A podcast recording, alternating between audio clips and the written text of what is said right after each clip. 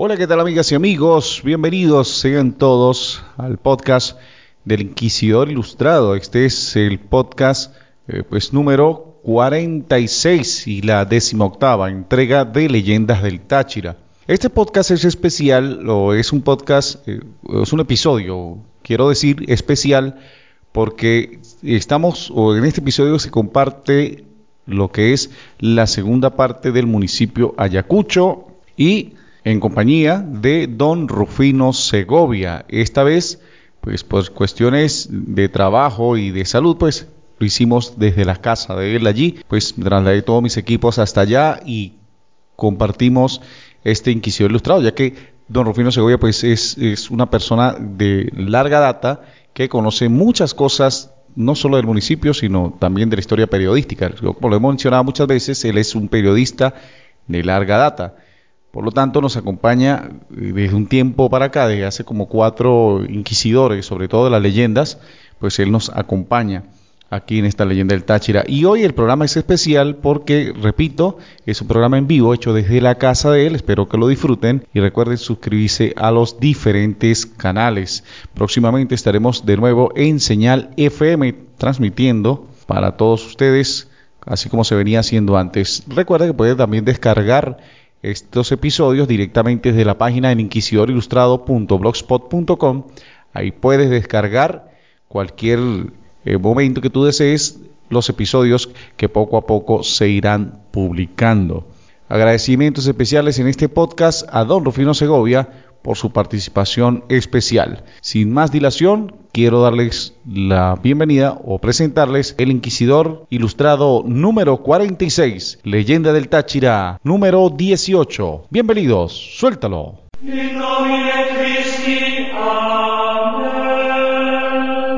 Plácido Gutiérrez presenta El Inquisidor Ilustrado, espacio realizado con el fin de divagar acerca de misterios, mitos, leyendas, hechos insólitos y mucho más.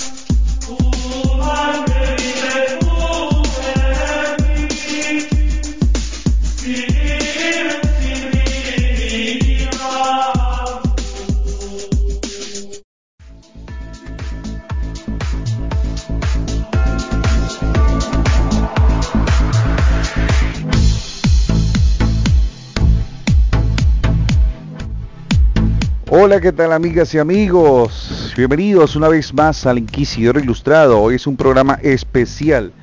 Digo que es un programa especial porque estamos desde la casa de nuestro ilustre amigo de la casa, eh, la casa materna de, o paterna, de nuestro querido amigo... materna y paterna. Bueno, estamos desde la casa materna paterna de don... Segovia García. Ajá, de Rufino Segovia. Sí, hoy es un programa especial de El Inquisidor Ilustrado. Recordemos que este es el, podcast número 46 y la décima octava entrega de Leyendas del Táchira. Oye, Rufino, tuvimos buena aceptación en el último programa de Leyendas del Táchira. Indudablemente, Plácido. Eh, hay comentarios muy favorables. están pidiéndonos que por favor entremos ya a la leyenda del municipio de Córdoba le he dicho que eso es con una etapa, que se está quemando, que poco a poco, que dentro de unos 15 días aproximadamente, le vamos a dedicar al municipio de Córdoba las leyendas del Inquisidor Ilustrado. Oye, Rufino, una pregunta aquí ya antes de entrar en materia con las leyendas del día de hoy. Eh, ¿Cómo te sientes tú? Porque ya esta es la cuarta vez que participas en el Inquisidor Ilustrado. ¿Cómo sientes el programa? Si es la manifestación, si tú crees que el podcast viene siendo como el formato de la radio para aquellos que nos escuchan desde otras partes del mundo. Mira, Plácido, indudablemente en estos momentos, en todas las redes que estamos abarcando, estamos siendo primer lugar. La gente está entusiasmada, estamos reviviendo alguna historia ya planteada por la famosa escritora Lolita Robles. No le estamos plagiando nada, le estamos respetando, simplemente estamos haciendo algunos comentarios anexos que tú lo haces muy bien, Plácido, y cuando venga al municipio de Córdoba será autóctono, será original la leyenda del municipio Córdoba.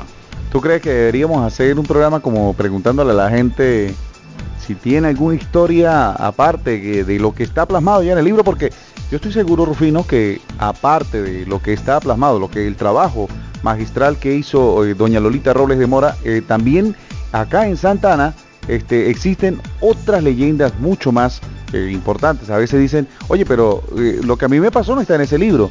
¿No, ¿No crees que haya pasado eso?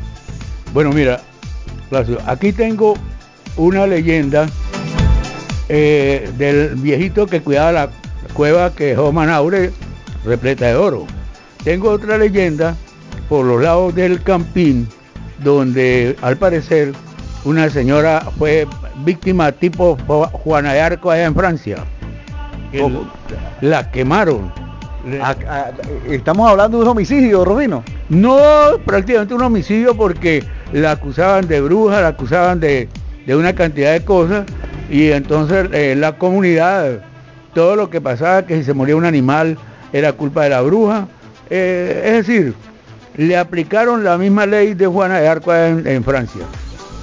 Imagínate, y eso sucedió en nuestro querido municipio Córdoba. Mira, hoy tenemos eh, tres leyendas, Rufino, para, para, permítame, el libro de Doña Lorita Robles. Estamos, repito, estamos desde la casa de Don Rufino Segovia. Mira, tenemos La Pierna Encantada, que es uno, ¿no? Uno de los tantos eso. Eh, la Pierna Encantada, ¿cómo, Rufino? Lo que más te gusta, La Pierna Encantada. Luego viene... La Mujer de Negro. La mujer de negro, no la mujer del negro, ¿no? No, la mujer de negro. La mujer del negro y ahí abajo. Y por último... El eh, mono de la quebrada blanca. Bueno, Rufino, vamos a escuchar cada uno de esos temas por separado y luego empezamos a discutirlo. Estamos en el Inquisito Ilustrado. Recuerden que puede comunicarse con nosotros a través del el correo electrónico placidium.gmail.com o si no, puedes buscar en las redes sociales como Placidius Podcast, sobre todo en Facebook. También búscanos en Google como El Inquisidor Ilustrado y automáticamente los resultados de la búsqueda mostrarán las leyendas del Táchira. Nosotros tenemos bastante participación en varios países, México, Colombia, eh, acá mismo en Venezuela, España. Eh, España. España, indudablemente en España tenemos una vasta sintonía, ¿no? Sobre todo se impuso una sintonía en aquella que hicimos la historia no contada sobre Santa Ana. Mira, y te quiero decirte una cosa, Rufino, acá de repente no vamos a ver con el tema, pero la historia no contada de Santana ha sido una de las que ha tenido mayor aceptación y mayor cantidad de audiencia. ¿Qué opinas de eso? Bueno, indudablemente causó revuelo porque nadie, salvo, salvo Plácido Gutiérrez y Rufino Segovia, se atrevieron a hacer un juzgamiento de la historia como la planteaba o la ha planteado el doctor Villamizar Molina. Entonces la gente Luego de que pues, le escucharon, eh, cayeron en cuenta y dijeron, bueno, hay cierto, hay algo de realidad. El único que se atrevió a juzgarnos fue el amigo Frey Adarme, al cual invitamos al programa, pero parece que estaba enfermo y no, no ha podido asistir al programa para que él defienda su punto de vista, pues. Sería un buen programa. Entonces, empecemos a escuchar La pierna encantada y como siempre, después eh, hablaremos o de, emitiremos nuestros comentarios. Ruédalo, videotape.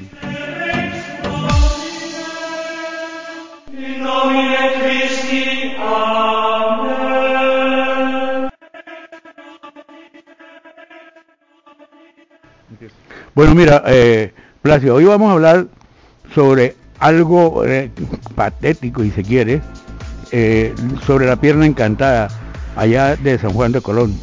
Eso fue por los años 70 más aproximadamente.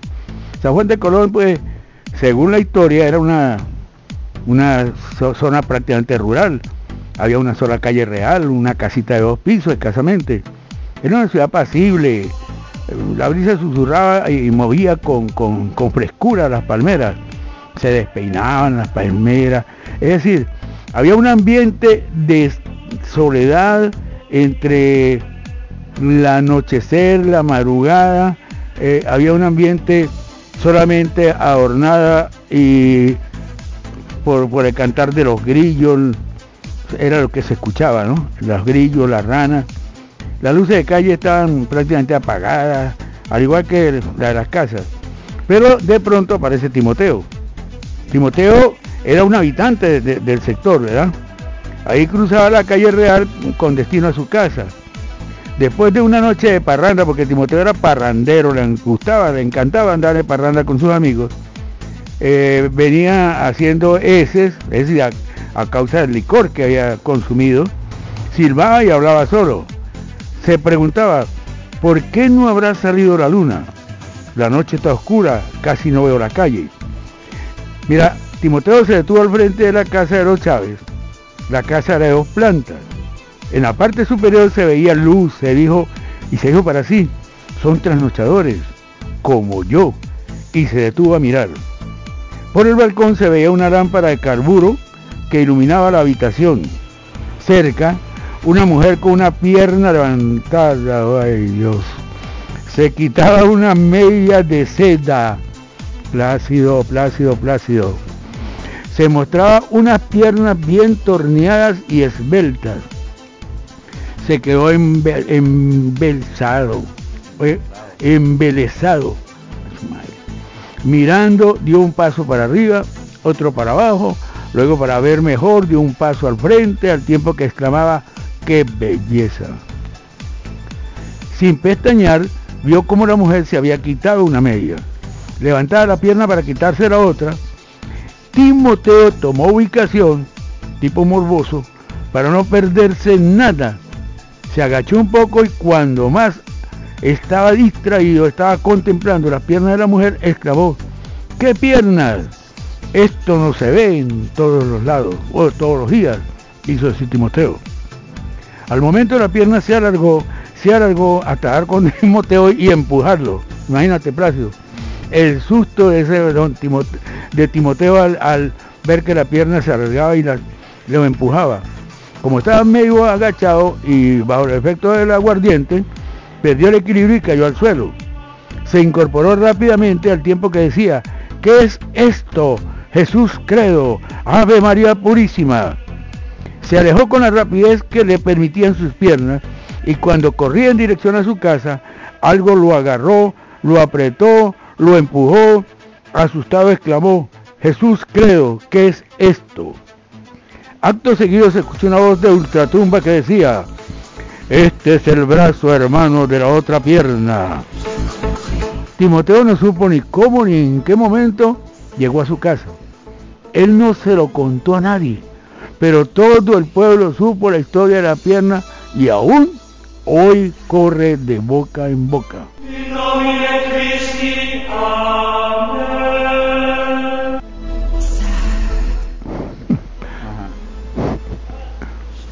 Bueno, Rufino, ¿qué te puedo decir? No, este, eh, creo que es uno de los de las historias más inverosímiles, no inverosímiles, pero creo que es una de las que raya en mucho en la fantasía, ¿no? Porque no, ¿en qué casa dice que sucedió eso?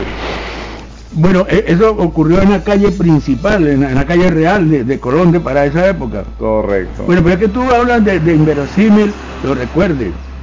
La, si vamos a hacer un análisis de la obra de Lolita Robles, yo creo que un 80, 85% es producto de su imaginación.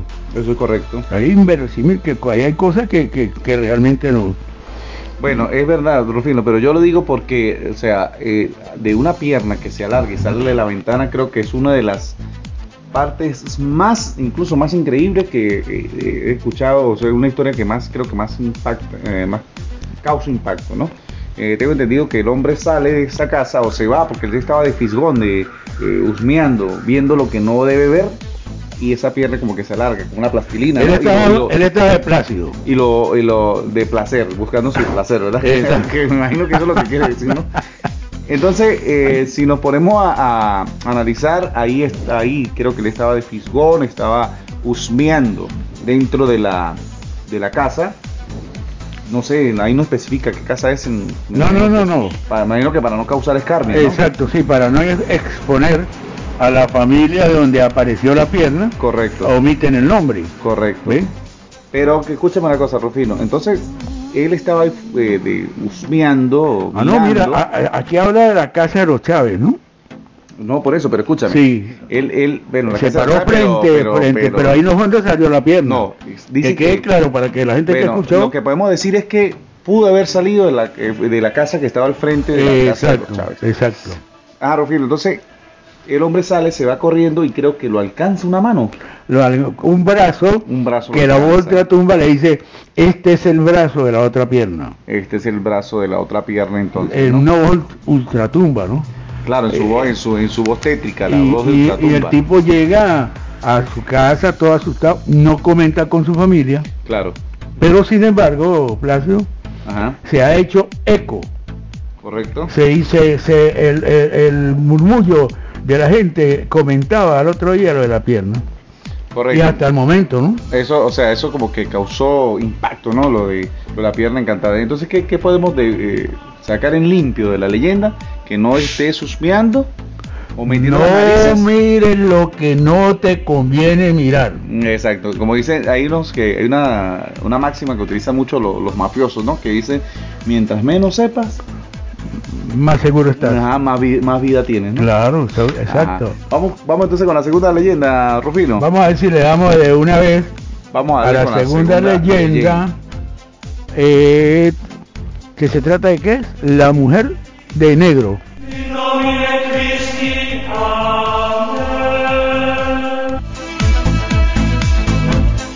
la mujer de negro oye esta esta como que me está llamando más la atención porque ya está un poco más actualizada Lolita en su relato ya habla que el automóvil se deslizaba veloz por la carretera San Félix Colón.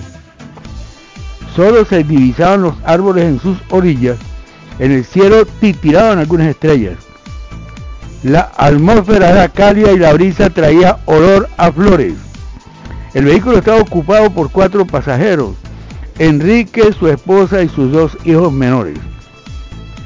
¿Cuándo llegaremos, papá? dijo un niño. Pronto, solo faltan unos kilómetros. ¿Por qué está tan oscuro, papá? preguntó el otro niño. Porque es de noche y no ha salido la luna. No me gusta esta oscuridad, debería salir la luna. En la lejanía se oyeron algunos aullar de perros. Los matorrales al borde de la carretera parecían fantasmas. Se estaban acercando a la ciudad, ya se divisaban las luces que se reflejaban en el cielo. Sonaron las doce campanadas en el reloj de la iglesia. Estamos cerca de casa, dijo Enrique. Al volver de una curva, vieron a una mujer que les hacía señas. Si hubiera sido usted se para inmediatamente, ¿no? Para que se detuvieran. Enrique aminoró la marcha y frenó casi delante de la mujer, al tiempo que preguntaba, ¿qué desea? Señora, ¿podemos ayudarla? Con los faros del automóvil pudieron detallar, era delgada, vestía un sayón largo y negro. Su cara expresaba dolor y era tan pálida que parecía una máscara. De pronto sus ojos brillaron y se desencadenaron. Los niños lanzaron un grito de terror.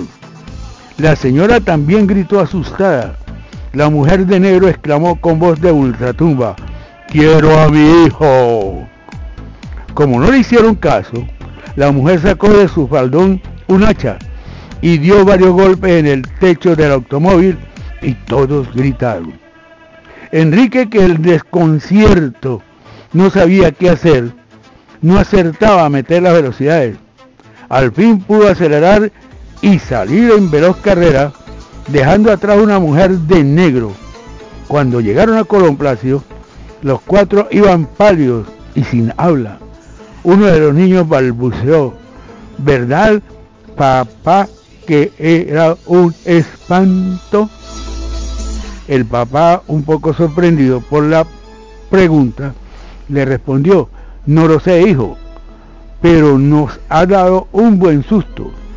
Eso me pasa por detenerme, detenerme en la carretera en de noche y tan oscura.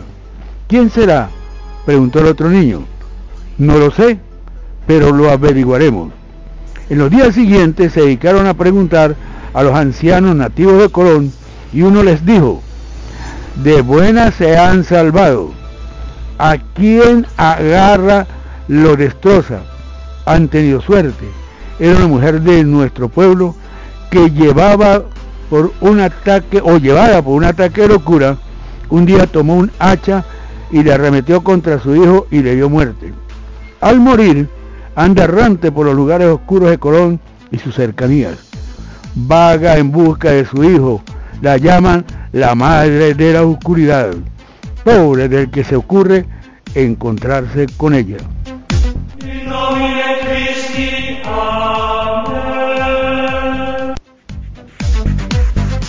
Bueno, Rufino, estamos escuchando entonces La Mujer de Negro. Parece como una historia de, de, de cine, ¿no, Rufino? De ciencia ficción. Un libreto macabro.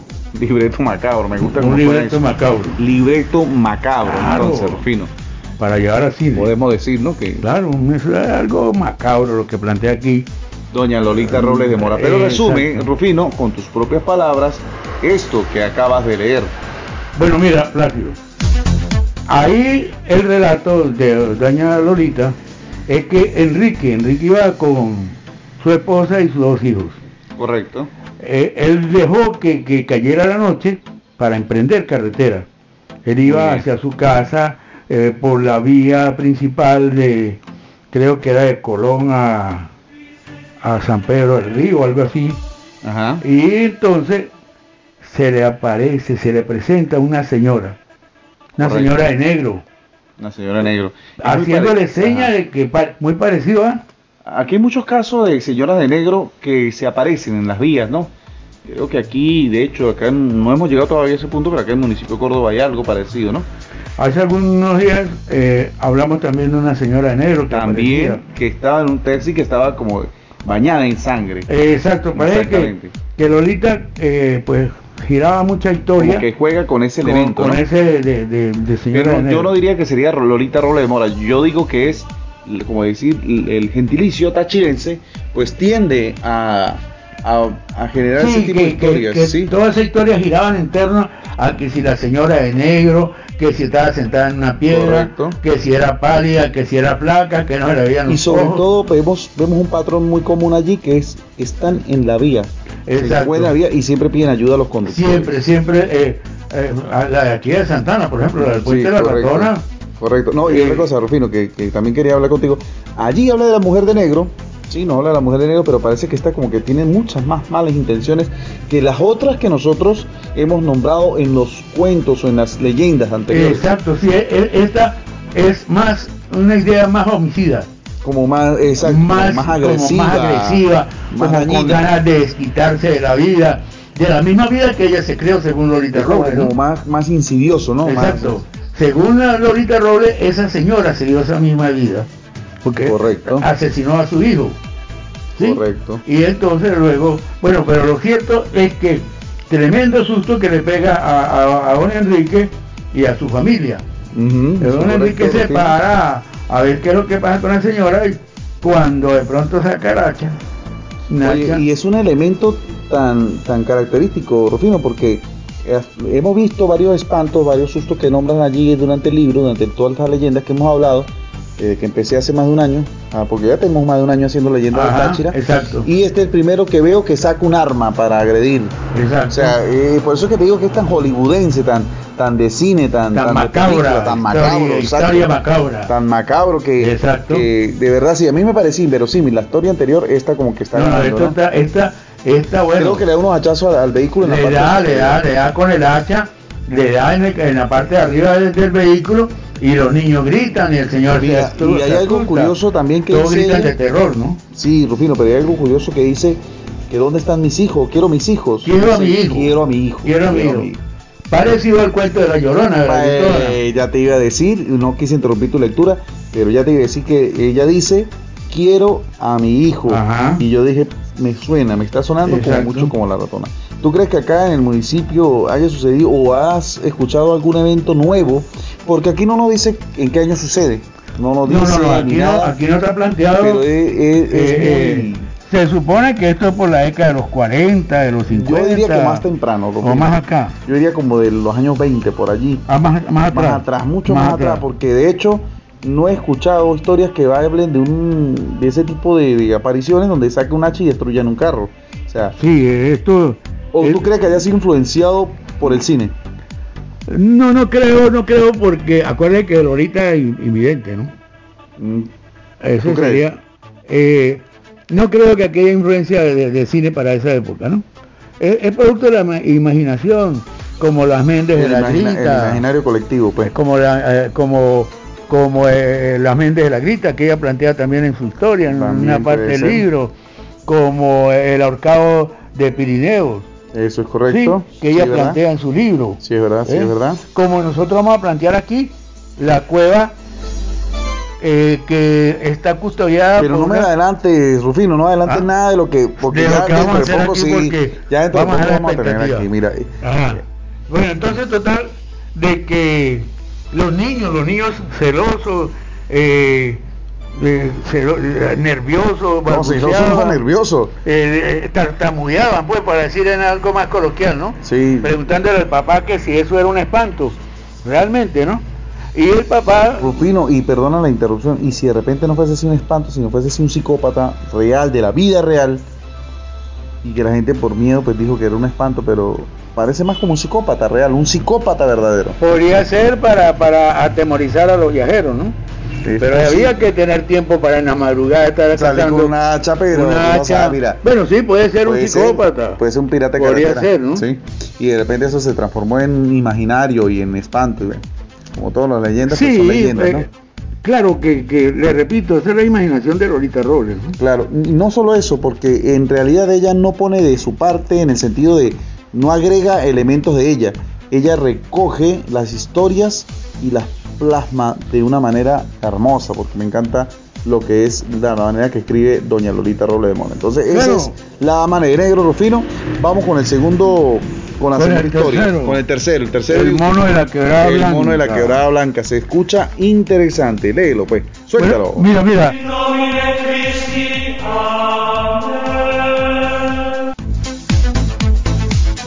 Cerca de San Juan de Colón, porque eh, recuerde que estas tres historias están ubicadas en San Juan de Colón. Las tres que estamos haciendo en el día de hoy. ¿verdad? Entonces, eh, cerca de San Juan de Colón, en un lugar llamado Peronilo, Peronilo debe ser alguna aldea, ¿verdad? Había una hacienda semejante a un paraíso. Árboles frutales rodeaban la casa, más allá cafetales, palmas variadas, y por entre peñas se deslizaban susurrantes las quebradas blancas de agua fresca y limpias. La señora Teresa envió a su hija Gladys con la muchacha del servicio a recoger unas chamisas secas entre el cafetal. Las dos niñas se entretuvieron cogiendo palitos secos mientras hablaban. Distraídas no se dieron cuenta que se había alejado de la casa. Se disponían a tomar agua en la quebrada cuando vieron asustadas que detrás de una roca un mono corpulento y peludo le hacía señas con la mano de que se acercara. Cosa que si a usted un mono peludo le hace señas, usted, usted se acerca. Claro, claro, claro que se acerca. No me acerca. Vaina. Su cabeza casi humana, eh, de cabellos largos y enmarañados, le tapaban los ojos y la cara. Con gestos le llamaban insistentemente y lanzaban unos sonidos guturales que querían ser expresivos. Uh, uh, uh, hacía el mono allá y pegaba saltos. Oye, y que parece que, que hacía unas señas obscenas también a las muchachas. Me imagino. Las dos niñas salieron corriendo y llegaron a la casa azoradas. Una vez que estuvieron tranquilizados, le contaron a doña Teresa que habían visto un mono grande y peludo detrás de la roca. Doña Teresa, no conforme con escuchar a sus niñas, hizo no hizo ningún comentario, esperaría la noche cuando estuvieran todas reunidos. Después de la cena, cuando la familia, los peones y los criados de la hacienda se reunieron en el pórtico de la casa, doña Teresa comentó, esta mañana cuando las niñas Gladys y Rosalba buscaban chamisas, se llegaron hasta las rocas de la quebrada blanca, detrás de una piedra vieron la cabeza de un mono de cabellos largos revueltos como una tela de araña que le cubrían los ojos. Era alto, sus ojos apenas se veían pero sus ademanes y gritos culturales eran semejantes a los humanos. Y continuó. Desde hace muchos años se comenta en esta zona la historia de Maricela, o sí, Maricela. Era una muchacha joven, sencilla, bella y lozana, como las flores de nuestras montañas. sus 18 años lucían en todo su esplendor. Un día fue a lavar la ropa a la quebrada y desapareció misteriosamente. Sus hermanos encontraron la ropa lavada en una piedra de la orilla, pero Maricela no pudieron, de Maricela no pudieron saber nada. desapareció sin saber cómo y nadie pudo averiguar su paradero. La buscaron por todas partes, la llamaron, pero todo fue en vano. Maricela había terminado de lavar la ropa y se dio cuenta que la observaban. Levantó la cabeza y vio un mono corpulento y peludo que la alzaba y la llevaba montaña arriba. Fue tal su estupor que no tuvo fuerza para gritar ni para desprenderse los poderosos brazos que la rectaban. Corría entre los palmares montaña arriba y no se detuvo hasta llegar a una curva que tapaba su abertura con una enorme piedra y gran variedad de palmeras. Desde lejos, nadie podía imaginar que allá arriba hubiera espacio y caldioso recinto. Las paredes eran de roca caliza y a un lado había una hendidura por donde penetraba la luz y el aire. En un rincón había un montón de hojas y ramas secas, semejantes a un mullido colchón. Al otro lado frutas frescas, naranjas, cambures, mamones, aguacates y mangos. Maricela se dio cuenta de la situación. Esta sería su casa y no sabía por cuánto tiempo. Sería difícil escapar de las redes del simio. Este le decía por señas que comiera fruta. Le trajo un racimo de mamones, de los que a usted le gusta, la empujó suavemente hasta el montón de hojas secas y la sentó. Pasó más de un año, la familia de Marisela le daba por muerta. No se imaginaba que ella estaba a pocos kilómetros de su casa. Estaba secuestrada por un mono que la mimaba y vigilaba con celo. Todos los días le traía fruta fresca y de vez en cuando prendas de ropa que cogía sin ser visto.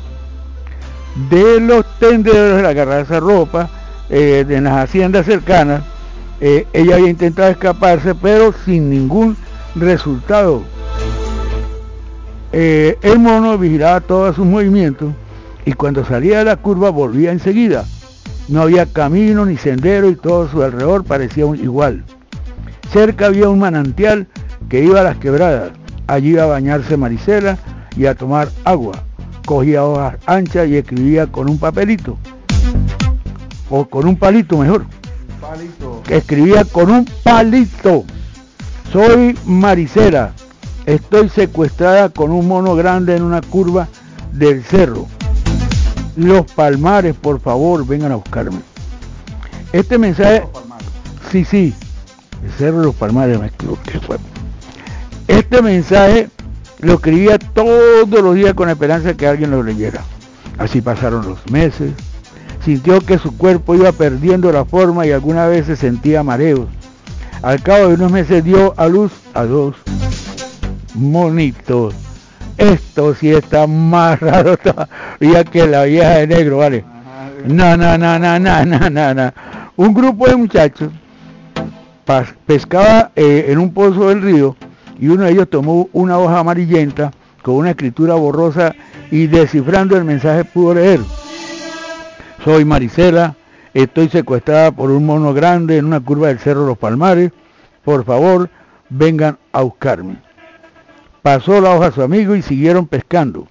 Se olvidaron del asunto. Días después, el mismo grupo de amigos se bañaba en el río y uno de los jóvenes encontró una hoja verde con el mismo mensaje.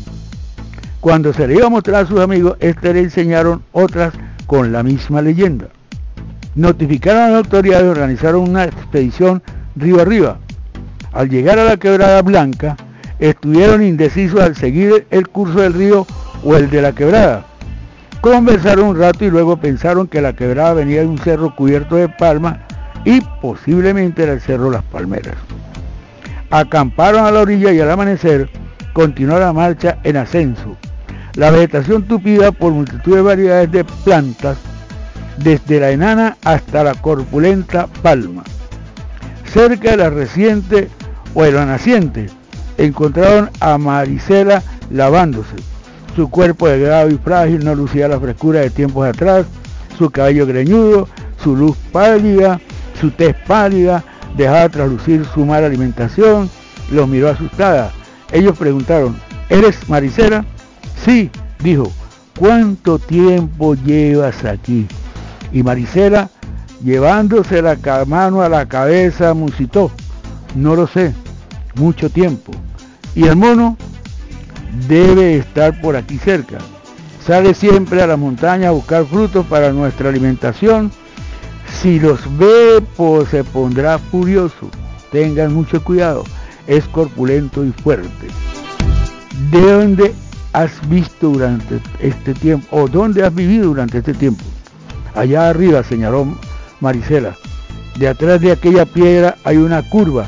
Allá hay un espacio seco y tibio. De día y de noche tierra tiene una temperatura agradable. Venimos a buscarte. ¿Vienes con nosotros? Sí, vamos, vamos. Y levantó la cabeza en dirección a la gran piedra. En ese momento llegaba una gran primate. Al verlos comentó o comenzó a gritar desaforadamente a la vez que hacía gestos.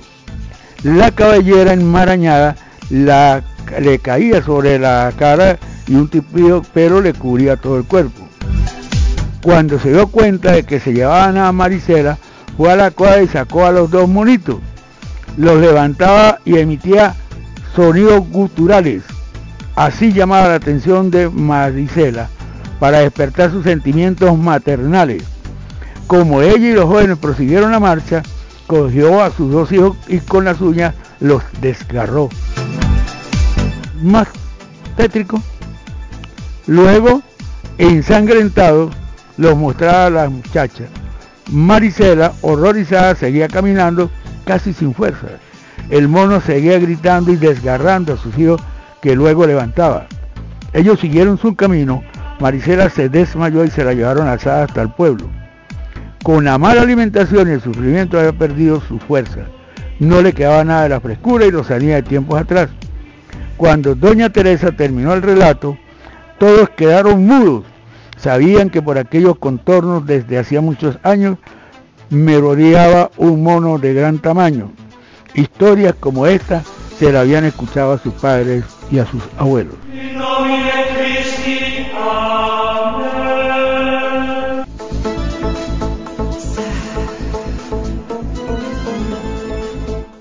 Larguita la historia del mono. Bueno, ¿qué te puedo decir, Rubén? Esta es la última historia de por este podcast. Continuaremos. Este es el, eh, el famoso podcast, déjame buscarlo acá. Este es de el municipio Ayacucho. Cabrón, municipio Ayacucho. Ayacucho, sí, este, Rufino. Entonces tenemos, esta es la última historia de municipio Ayacucho. ¿Quieres que te diga algo? Esta es si yo creí que era la pierna Ana inverosímil, la que le siguió era más increíble todavía, esta se pasó en muchos sentidos, ya te iba a decir por qué es lo que yo pienso de esta historia. Obviamente son leyendas, ¿no? Pero hay algo, hay muchas cosas que a mí me llaman la atención de esta leyenda. Primero, voy a, ponerme un poquito el sombrero de, los científicos, ¿sí? ¿En qué sentido? Sabemos, Rufino, que nosotros compartimos hasta un 98% de genes con los primates, ya sean con los monos, los simios, todo eso. Pero ¿por qué eh, nosotros, o por lo menos, ¿por qué el humano no se puede emparentar con estas criaturas? Porque sencillamente para que se pueda emparentar tiene que ser un 99.9% de similitud para que dos especies diferentes puedan emparentarse. Así es. En, caso nosotros compartimos simplemente el 90%, o sea, nos faltaría mucho todavía para poder emparentarse con este tipo de, de simios, ¿sí? De acuerdo a la descripción Obviamente esto no lo inventa doña Lolita Rolemora, este, de acuerdo a la descripción, parece ser como una persona peluda. O sea, no es la descripción de un mono, porque pelos de araña, o sea, pelos como forma de telaraña, este, peludo no, no, el pelo, el pelo del mono, como no se peina, tiene, es como una telaraña, una maraña. Una pues. maraña. Pues. Una maraña. Ajá, escúchame otra cosa. Tú sabes que lo que son los gorilas, los monos, todo eso, este, ellos no solo comen frutas, ellos comen también carne. Para poder mantener la cantidad muscular y eso. De hecho, los gorilas, que son vegetarianos, tienen tremenda barrigota. El punto es el siguiente. A mí me suena, Rufino, anteriormente, y quiero que tú lo corrobores por tu máxima experiencia, y sobre todo cuando existían sus lugares rurales de esta historia, por ejemplo, a, la gente decía que, por ejemplo, se secuestraban a muchachas.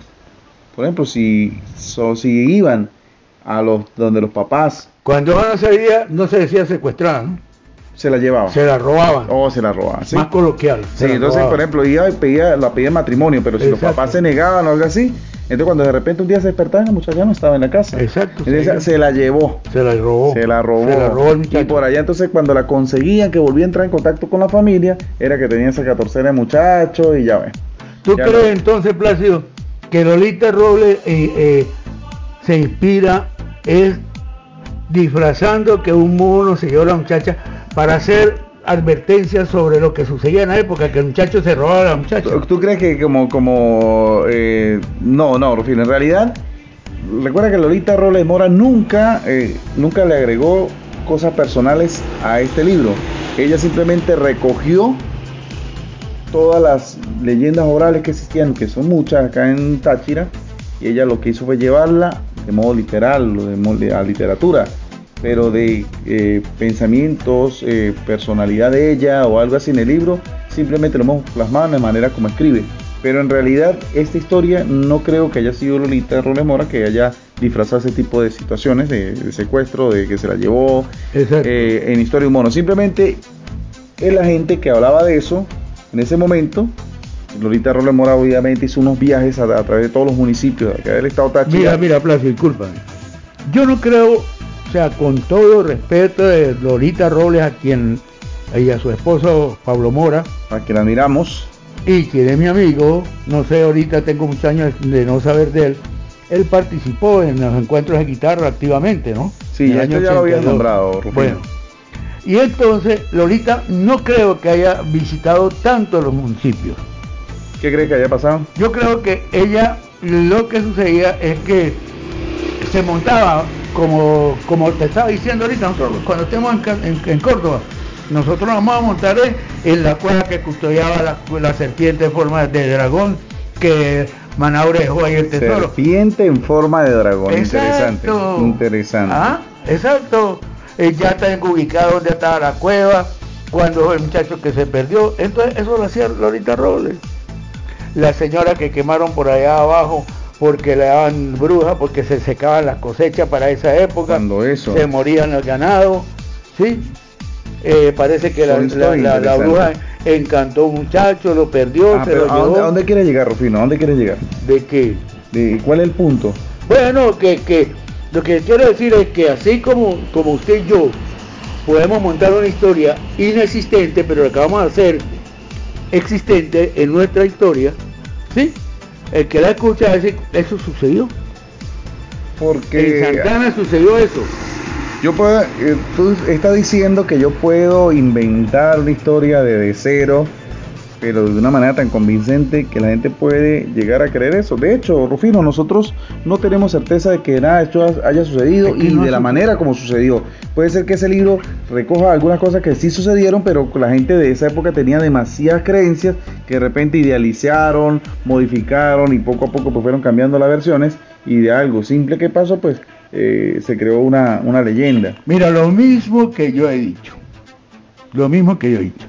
El historiador, el escritor, se adorna para lograr convencer, para lograr atraer la atención de, de- del oyente, de- del lector, del lector. Claro que sí, claro que Mira, lo que yo te planteo, cuando ha- hagamos lo de Santana, estoy prácticamente convencido que usted mismo va a creer que eso, eso sucedió. Mira, de Santana tenemos cuatro o cinco leyendas. Sí, pero vamos a hacer allí. mejor una por, por pero, nosotros. pero, este, pero. Rufino, pero yo creo que Santana hay que sacar varias partes porque están las que están en el libro, están las que no se plasmaron en el libro y están versiones de gente de acá del pueblo que tiene su propia historia también. Esa también hay que recogerla. Claro, pero mira, Plácido, qué bueno que, que, o sea, yo soy creyente de que hay algunas cosas que sucedieron.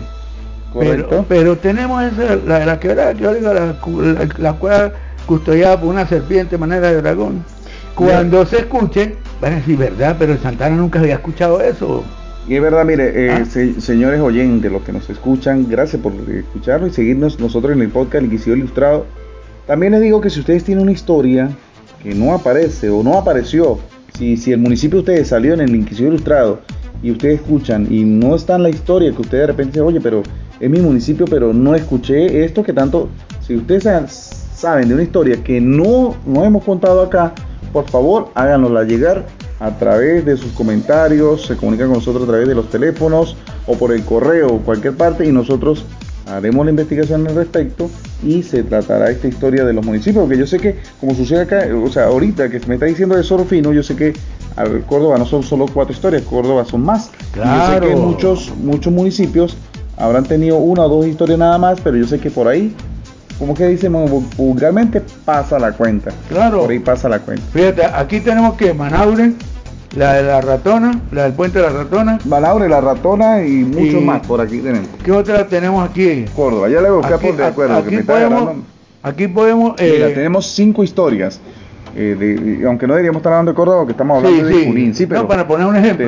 de Junín no, estamos hablando de Ayacucho. Sí, eh, tenemos del puente La Ratona, el Cerro Negro, el Cerro La Mina, el Viejito de la Quebrada y algo que se llama Cinco Pasos Adelante, ¿no? Esas son las historias. Pero yo sé que más, el Viejito de la Quebrada. Entonces, yo sé que aquí hay muchas más historias, al igual que el municipio de Ayacucho, al igual que muchos muchos otros, Rufino. Pero ya estamos sobre el tiempo, Rufino, se nos está terminando el tiempo. Algunas palabras, Rufino, ya para terminar. Bueno, hermano, eh, de verdad, verdad, quiero agradecer a la audiencia por la preferencia que nos dan. Pues porque de verdad, verdad, lo que hemos tratado de distraer correcto a la audiencia con entretener, ¿no? Y entretener la palabra más correcta. correcto, a la audiencia, pues lo hemos logrado. Porque eh, al teléfono llegan mensajes de texto, llegan audio, llamadas. Oye, eso que ustedes plantearon es verdad. Sí, ¿Ah? incluso hay gente que dice, mira, este, esto y esto. Por ejemplo, la leyenda, en el la historia no contada de Santana, que así se tituló el, episodio, hay una señora escribió, oye, eso que están diciendo ustedes es verdad, porque esto y esto, o sea, me dio una serie de argumentos y yo dije, oye, o sea, hay gente que también es del mismo parecer del planteamiento que nosotros hicimos en ese, en ese podcast. Rufino, otra cosa que te iba a decir, próximamente estaremos al aire en la sabrosita, próximamente al aire y estos programas volverán a salir al aire porque así lo planteó ya el profesor Alexis Mesa, director de la sabrosita FM, y dijo y nos dijo, eh, me dijo específicamente, cuando retomemos el otra vez lo que es la señal al aire, porque ahorita tenemos problemas técnicos, pero cuando retomemos la señal al aire vuelve y no solo salimos por la señal FM abierta, sino también a través del internet, a través de Sabrosita, para salir estos programas de nuevo. Agradecido allí al profesor Alexis Mesa, vaya un saludo y vaya un saludo a todos aquellos que nos escuchan, nos han escuchado de siempre.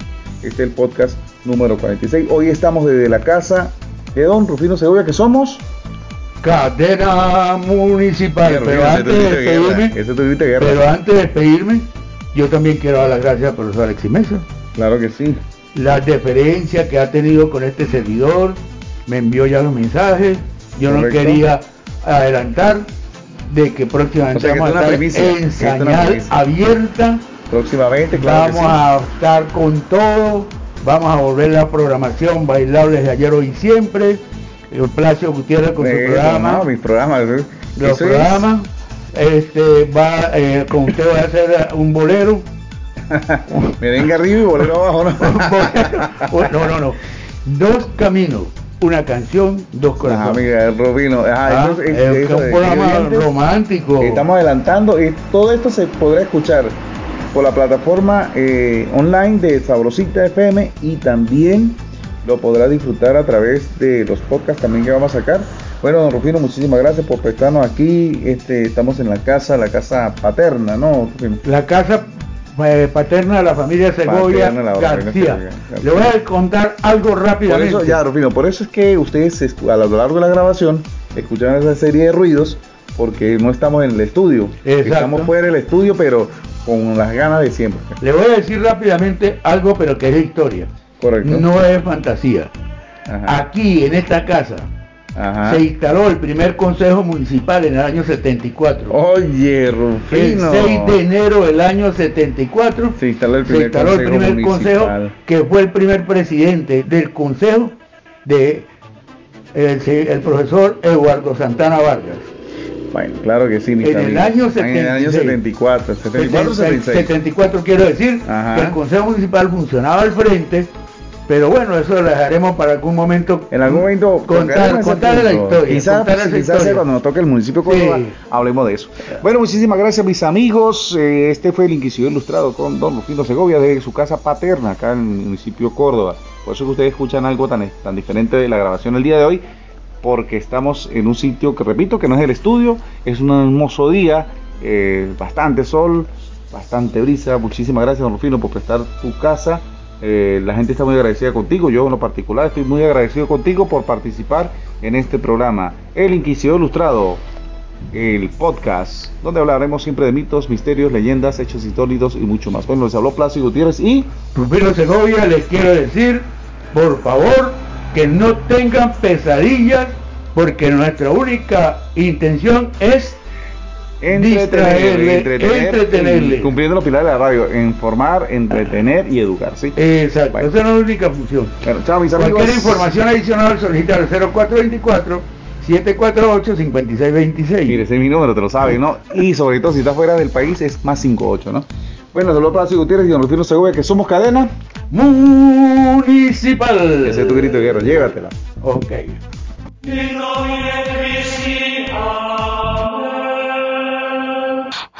Plácido Gutiérrez presentó El Inquisidor Ilustrado.